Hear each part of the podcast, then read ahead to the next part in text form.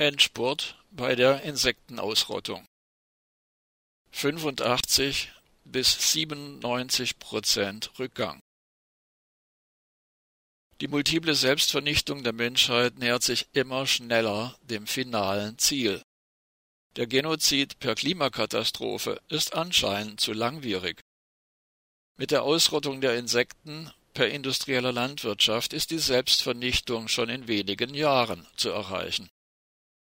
Die Zerstörung ganzer Ökosysteme und damit der Nahrungsgrundlage der Menschheit ist mit der Ausrottung der Insekten jetzt nahezu vollendet. Mit der Krefelder Studie wurde schon 2013 von ehrenamtlichen, unbezahlten Forscherinnen und Forschern nachgewiesen, dass die Insektenpopulation in den untersuchten Gebieten innerhalb von 24 Jahren um über 77 Prozent zurückgegangen war. Hierüber wurde im Jahr 2017 im Wissenschaftsmagazin Science berichtet. Seitdem werden die alarmierenden Befunde auch in universitären Fachkreisen nicht mehr ignoriert. Nun veröffentlichten Forscherinnen und Forscher eine weitere wissenschaftliche Untersuchung. Innerhalb des Untersuchungszeitraums von 50 Jahren ging im Randecker Maar auf der Schwäbischen Alb der Bestand an Insekten um 84 bis 97 Prozent zurück.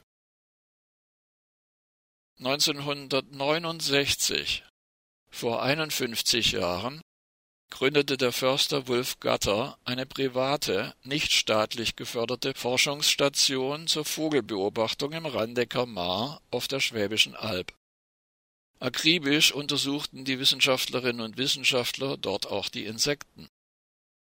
Über 600 Mitarbeiterinnen und Mitarbeiter aus Deutschland und Europa beteiligten sich in den vergangenen 50 Jahren im Rahmen von jährlich rund 100 Tagen dauernden Arbeits- und Forschungsprogrammen an der wissenschaftlichen Studie. Es handelt sich um die bei weitem datenintensivste Langzeituntersuchung von Insektenpopulationen in Deutschland. Die nun veröffentlichten Ergebnisse werden für die Beurteilung der voranschreitenden Artenvernichtung Maßstäbe setzen. Nicht mehr zu leugnen ist inzwischen, dass die industrielle Landwirtschaft Pestizide, Überdüngung und die Versiegelung, also der Flächenverbrauch durch neue Siedlungen, neue Gewerbegebiete und Straßen, die Mittel sind, mit denen die Menschheit das Leben auf diesem Planeten zerstört. Es ist müßig, über die Vernichtung des Regenwaldes im Amazonasgebiet zu klagen, wenn die Artenvernichtung vor der eigenen Haustür nicht minder rasant vorangetrieben wird. Die Wissenschaftlerinnen und Wissenschaftler konnten im Randecker Maar Anfang der 1970er Jahre noch Minutenzählungen von Insekten vornehmen. Schon damals zeigte sich ein extremer Rückgang der Zahlen. Ende Juli bis Anfang August 1972 registrierten die Forscherinnen und Forscher noch 10.000 Schwebfliegen pro Stunde. 2017 sind es nur noch 290. Ein Rückgang um 97 Prozent. Lars Krogmann, Leiter des Stuttgarter Naturkundemuseums, bezeichnet diese Zahlen als, so wörtlich, dramatisch. Er warnt. Zitat Je mehr Arten verschwinden, desto mehr gerät das Ökosystem aus den Fugen. Ende des Zitats. Die heute nahezu ausgerotteten Fliegenarten sind für die Bestäubung von Pflanzen und damit für das Hervorbringen von Früchten nahezu ebenso wichtig wie Bienen. Und in Anlehnung an eine bekannte Aussage Albert Einsteins erläutert Krogmann Zitat Wenn die Insekten weg sind, dann ist alles weg. Insekten sind die Voraussetzung für unser Leben. Ende des Zitats. Aus der Ökologie ist bekannt, dass ein solcher Rückgang unvermeidlich Auswirkungen auf viele andere Arten hat. So ernähren sich die Larven der Schwebfliegen von Blattläusen und kleinen Insekten. Gemessen wurde auch der Rückgang von Waffenfliegen und Schlupfwespen. 84 Prozent in 35 Jahren. Hinzu kommt ein starker Rückgang der Marienkäferpopulation. Auch verschiedene Laufkäferarten und Kurzflügelkäfer sind demnach in dem 1990 ausgewiesenen Naturschutzgebiet mit einer Fläche von 110 Hektar wesentlich seltener anzutreffen. Die Initiatorinnen und Initiatoren des baden-württembergischen Volksbegehrens Artenschutz, häufig verkürzt als Volksbegehren Rettet die Bienen bezeichnet, wurden von der Regierung des pseudogrünen Ministerpräsidenten Winfried Kretschmann 2019 über den runden Tisch gezogen. Dringend nötige Einschränkungen des Pestizideinsatzes wurden im Interesse der industriellen Landwirtschaft auf die lange Bank geschoben.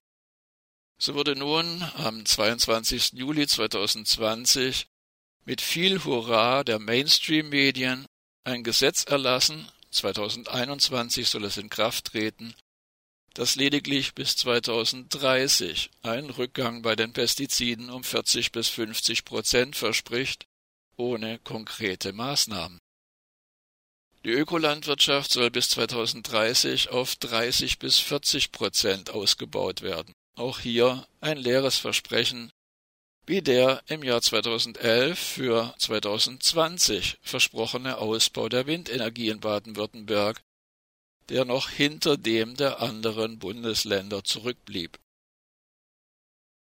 Eine Sprecherin des baden-württembergischen Landwirtschaftsministeriums behauptete jetzt dennoch, die grün-schwarze Landesregierung habe mit dem Biodiversitätsstärkungsgesetz wichtige Maßnahmen zum Erhalt der biologischen Vielfalt beschlossen.